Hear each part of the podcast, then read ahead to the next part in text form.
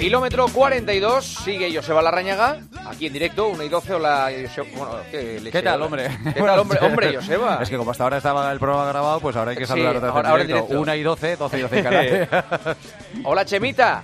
Hola, buenas noches, Juanma. Buenas noches, Joseba. ¿Qué tal, Chepita? Pues aquí escuchando, que yo creo que le, le teníamos que haber traído a, a Iñaki aquí al kilómetro 42, a ver si le sacábamos algo un poquito más allá. No lo sé, ¿eh? Eh, bueno, No sí, te igual, creas, ¿eh? igual del running sí, ¿no? Sí, yo creo que. Además, yo he hablado con él unas cuantas veces de correr, incluso coincidimos una vez en la maratón de, de Nueva York, o sea que dentro del Caramba, si marco lo del llego a deporte. saber. Pues si lo llego a saber, lo meto en el kilómetro 42 en lugar de a las 12 de la noche. Pues fíjate. Hubiera estado mejor. Por cierto, íbamos de el último capítulo de los tres alimentos adecuados para los runners, lo hacemos luego. Pero luego, Chema, yo no sé si hoy o el lunes que viene nos, va, nos vas a contar, Chema, cuáles son los tres eh, alimentos que más consumen los runners, ¿no? Que sean adecuados o no es otra historia.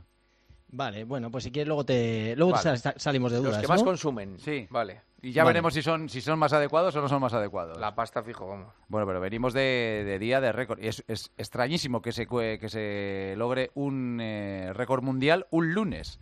Bueno, pues la ha conseguido este sueco de 22 años, Chema, el Armand Duplantis, del que llevas ya hablando mucho tiempo y, que- cuya meta no sabemos no, dónde está ahora mismo.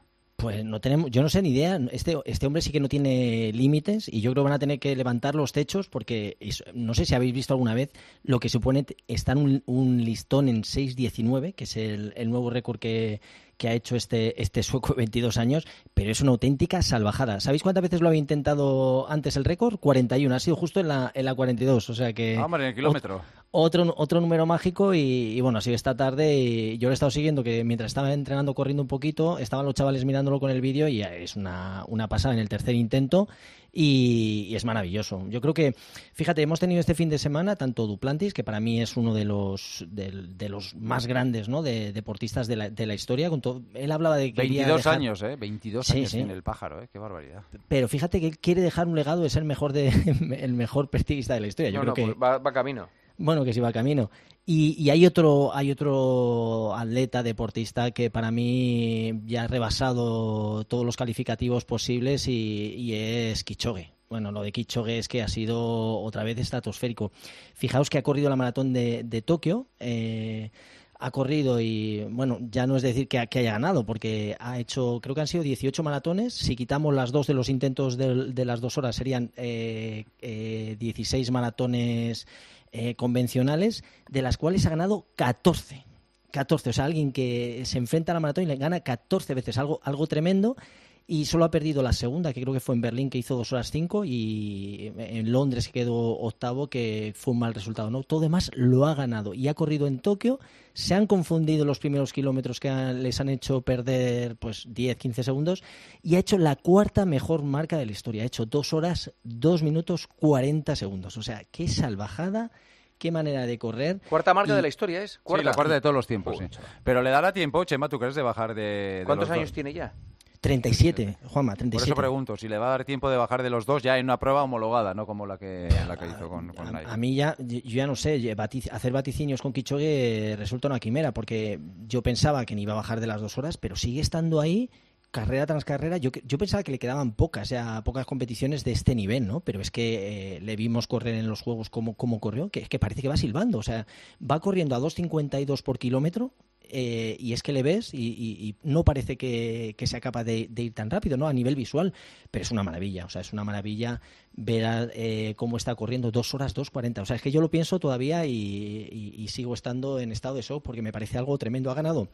eh, ahora se ha puesto pues el, el reto de querer ganar las seis majors y, y lleva ganadas, pues creo que esta ha sido Tokio, en Londres ha ganado cuatro veces, en Berlín que ha ganado tres, en Chicago, así que le queda Boston y Nueva York. Boston pero creo Nueva que son un poco alicientes de motivación para que pueda seguir alargando su carrera, pero es que no sé hasta dónde puede llegar, porque con los años es que todavía le ves corriendo y todavía alucino más, o sea, me parece una auténtica maravilla y fíjate que se ha dado pues las dos cosas, eh, la juventud de, Duplantis, eh, cómo bate esos récords y sobre todo el, que yo creo que es el dios de la maratón, o sea, lo que está haciendo durante todos estos años y, lo que sigue haciendo y hasta dónde va a llegar, pues no sé, yo sé, o sea que creo que le quedan pocas balas, pero desde luego es que cada bala que dispara es que no, falla, es, es puntería y- y todavía se le ve, fíjate, cuarta mejor marca de la historia, o sea que tremendo. Y han corrido también 25.000 corredores en Tokio, ¿eh? que recordemos que el año en, en 2021 no se, no se pudo celebrar, pero que han sido pues 139 atletas de élite que hay en Japón, es que no os imagináis, o sea, lo de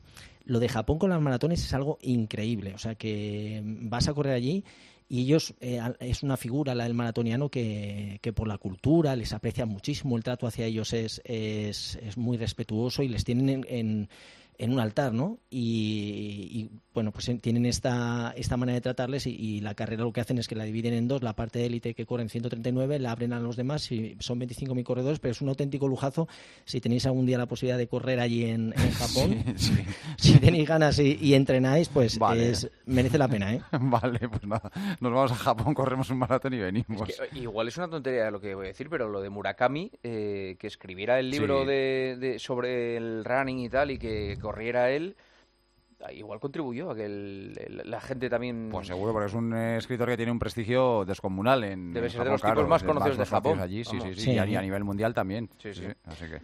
Hemos tenido también el récord del mundo de, los 50 kilómetros. Stephen Mokoka ha hecho 2.40.13. Y luego están los mundiales de marcha en, en Oman. A mí esto, eh, el, arraigo que tiene esta disciplina deportiva en, en el deporte español sigue siendo una brutalidad, Chema. Sí, seguimos teniendo, fíjate ya, eh, Chuso ya se va a hacer raro cuando tengamos que hablar que no está Chuso dentro de, la, de la, selección, Chuso García Bragado, pero recordemos que siempre España ha sido un país muy de tradición de, marcha. Hemos tenido grandísimos marchadores y eso de tener a gente ahí a la cual pues eh, les tienes como ejemplo, pues hace que haya más, que más gente se dedique a ello, ¿no? Eh, y España es ha sido una cuna de marchadores y fíjate que en, hombres hemos tenido eh, varios podios de Álvaro y de Miguel Ángel López, también Martú que lo hizo muy bien y hay un auténtico nivelazo y han quedado campeones del mundo y en mujeres han quedado subcampeonas, o sea que pues que tenemos ahí mucha gente y, veremos este cambio a 35 kilómetros a ver cómo, cómo se da en las próximas competiciones que cuando donde hay que exigirles o se les exige la medalla es que cuando lo tienen que hacer bien. Pero en cualquier caso, la marcha es una especialidad que siempre la hemos tenido en, España, tiene mucha tradición y que sigue habiendo gente joven que sale y eso es, está muy bien, es maravilloso. También se ha dado hoy el disparo de salida a una maratón nueva. Fíjate, lo hablamos de, los miles de, corredores que hay en todos los lugares. Hoy se también se ha dado el pistoletazo a Melilla que va también a sacar una, una maratón. Me dirás cómo puede sacar 42 kilómetros en una ciudad tan pequeña como Melilla, porque no tiene tampoco mucho, mucho recorrido para hacer. ¿Dando vueltas? Pues eso, dando vueltas, igual que han hecho en este circuito de 50 kilómetros donde ha batido el récord del mundo que se hace en Sudáfrica, dan cinco vueltas a un circuito de 10, pues lo mismo van a hacer en, Melilla y el 5 de junio tendrá también su, maratón. O sea que al final el mundo del running sigue, sigue creciendo, cada vez sigue habiendo más pruebas, eh, sigue habiendo profesionales que baten récord y cada vez son más los, los aficionados que lo hacen. Hemos tenido también en, en Vizcaya, Joseba, la, sí, la, maratón. sí, sí, ha ganado Zapani aquí Piego y Mercedes Pila. Y por cierto, yo quiero hablar de Saúl Jampran, que es un crack, tiene 102 años, ha comenzado a competir con 97 años, hasta los 97 años no le dio por competir, entonces decidió hacerlo ¿eh? hace 5 años y, ha establecido los récords mundiales de 100 lisos de peso de disco y de jabalina en su categoría, más de 100 años. Su récord en los 100 es de 27.08 y dice que la clave es la alimentación y en esa alimentación la clave es comer tres huevos al día. Pues así ah. llega a los 102 años y se baten los, récords mundiales. Yo soy también de comer muchos huevos, ¿eh? A mí, a mí, es un alimento, ya lo hemos dicho aquí, que, que, está muy bien, muy proteico y a mí tampoco me sientan muy mal, pero yo un par de ellos, yo conozco a gente que también se tomaba sobre todo las claras, pero hacía barbaridades, tomarse seis o diez claras al día, muchos deportistas por la proteína. ¿Cómo los tomas tú?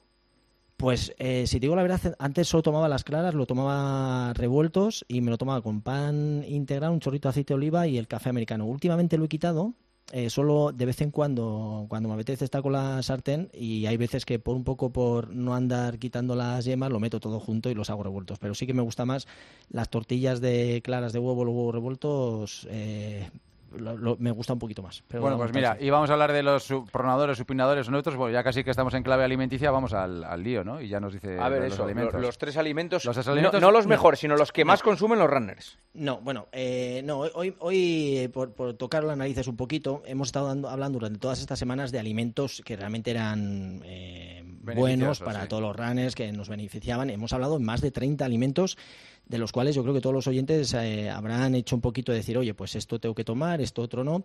Pero ahora voy a, hoy quería deciros un poco cuáles son los alimentos que más ayudan a, nuestro bienestar emocional. Por ¿Ah, emocional? Sí, hoy voy a tocar la fibra emocional, a decir qué alimentos consumen todos los runners y para mí eh, ayuda muchísimo a, este bienestar emocional. Bueno, en, tu caso, las palmeras de chocolate, eso seguro. Vale, eh, mira, mira, muy Ayer colgaste otra vez. Hombre, claro. No, si todas las semanas parecen palas de pádel de estas, sí. Y, pero tengo que, tengo que reconocer una cosa. He estado buscando, intentando conseguir alguna cosa buena, algún beneficio de las palmeras de chocolate y es difícil. ¿eh? Es un alimento muy calórico en algunos casos más de 2.000 kilocalorías. Azúcar puro, hombre. Sí, eh, una palmera puede tener en torno a 33 terrones de azúcar, una auténtica barbaridad. ¿33 terrones de azúcar? Sí, sí, sí, o sea, es una pasada. Incluso puedes encontrar algún tipo de, alguna manera de hacerlo de, tal manera que las kilocalorías bajen un poco, pero se, se nos van. O sea, estamos hablando de un alimento muy calórico y no hay que abusar en exceso, pero se convierte en un alimento que te hace sentir bien, o sea, te lo tomas y dices, oye, me lo voy a tomar y te lo tomas y los disfrutas. Entonces, eh, eh, hoy quería por eso, alimentos que nos producen ese placer, que nos hacen estar bien y simplemente el comer y sentirte bien, yo creo que también eh, contribuye, ¿no? Te alimenta de, tal manera, aunque luego no encontremos ningún beneficio pues para los corredores, pero son muchos los ranes que toman palmera de chocolate y este sería mi primer alimento. El segundo, Joseba, a, a ver, si adivinas. ¿Cuál, ¿Qué crees que los, todos los runners les apetece después de correr? Plátano. Cerveza. Eh, cerveza, cerveza. Estamos hablando de estos son ¿Qué poco has corrido, coño? No, digo, Juanma, ¿eh? no, pensaba, no, pensaba, en líquidos, te lo juro, estaba pensando en sólidos. Es igual, la gente lo que pues, es una cerveza. De hecho, de hecho lo, asocio, lo, asocio, más a los ciclistas que a, que a los corredores. no, no, no. En el Maratón de Madrid ahora no sé, pero cuando los corría yo, en la meta había unas barras de cerveza. Qué bueno. Sigue, sigue habiendo, ¿eh? Sigue habiendo. Sigue alimento. Mira, fenomenal. Aparece un alimento. Digo alimento porque tiene cebada, el lúpulo. Al final estamos hablando de, de, una bebida, por así decirlo, no energética, pero te ayuda a recuperar por, por esos carbohidratos que tienen. Además, tienen, tiene, sí que tiene vitaminas del grupo B, es eh, también tiene incluso calcio, eso te puede llegar a, recuperar y sobre todo forma parte de la cultura mediterránea y es una manera de, bueno, seguir socializando, no solo haciendo ejercicio, sino el, en el post-ejercicio. Y la cerveza, pues eh, es algo, yo creo, uno de los, de los alimentos, en este caso el líquido, que, que nos ayudan a, ese bienestar emocional y que nos aporta el correr como excusa para luego tomarnos esa cerveza en compañía. Y luego, como tercer alimento, algo que les gusta muchísimo los viernes, puede ser tradición en muchos sitios y cuando terminas de competir les apetece porque el cuerpo te pide tomar un alimento. ¿Cuál queréis que puede ser? Pues yo creo que viene de Italia, empieza por P y le puedes echar lo, que has Lo has clavado, yo sé. estabas copiando. no, no, no, no, ¿No? Mira, lo estoy apuntando. Eh, te juro que no lo sabía, Juan. Lo, utilizan muchos deportistas, claro, muchos futbolistas de los autobuses les vemos de los partidos, los partidos, claro, claro, por eso digo. Esto sería, eh, eh, además, una, la pizza también la puedes cocinar un poquito eh, de tal manera que no sea tan calórica y le puedes meter los ingredientes que tú más o menos quieras y puede hacer un, alimento bastante completo, ¿no? Además, el, si dicen que si la horneas bien, la harina de trigo pues tiene más, antioxidantes, ¿no? Que podría decir también que nos ayuda en cuanto a esos antioxidantes, pero puede ser un alimento equilibrado y sobre todo que también tanto la cerveza como la pizza, como la palmera de chocolate, estamos hablando de alimentos que nos ayudan en ese bienestar emocional, que forman parte del, universo runner, porque todo el mundo lo, lo, consume y que, bueno, que mm, en, alguna medida se sale un poco de lo habitual, que no son tan beneficiosos, pero en este caso nos aportan ese bienestar, esa sensación de decir, me lo he ganado o qué bien me sienta, que yo creo que también forma parte. Te lo tomas porque te apetece y tal que así. Así que serían tres alimentos que consumen mucho los runners, pero que no tienen tantos beneficios como los que hemos hablado durante todas estas semanas. Vamos terminando, venga. ¿Con qué? ¿Con las preguntas o con los temas? ¿Con qué quieres Con las preguntas, ¿no? Venga, pues dale. ¿eh? A ver, las reglas de... Ah, no. No, esos son los temas. Esto no es que ese era para Utangari. Eh, pregunta. Importancia de la base aeróbica en deportes de medio fondo. Pues, pues es eh, el bueno todo el, trabajo aeróbico es vital. Estamos hablando de trabajo aeróbico con oxígeno.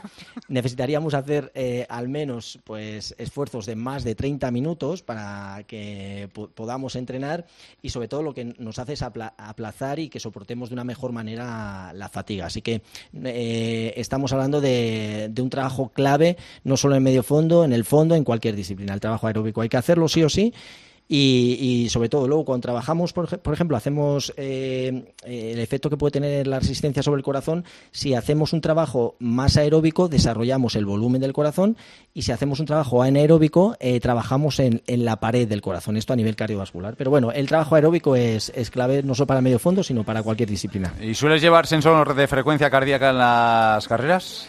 Pues lo llevo en el reloj incorporado, así que lo llevo hasta para dormirme, o sea que escuchando el partidazo lo llevo a todos los lados, el sensor. Muy bien. Gracias, Chemita. Un abrazo. Buenas noches. Hasta, mañana, Hasta luego, Joseba. Hasta mañana, adiós.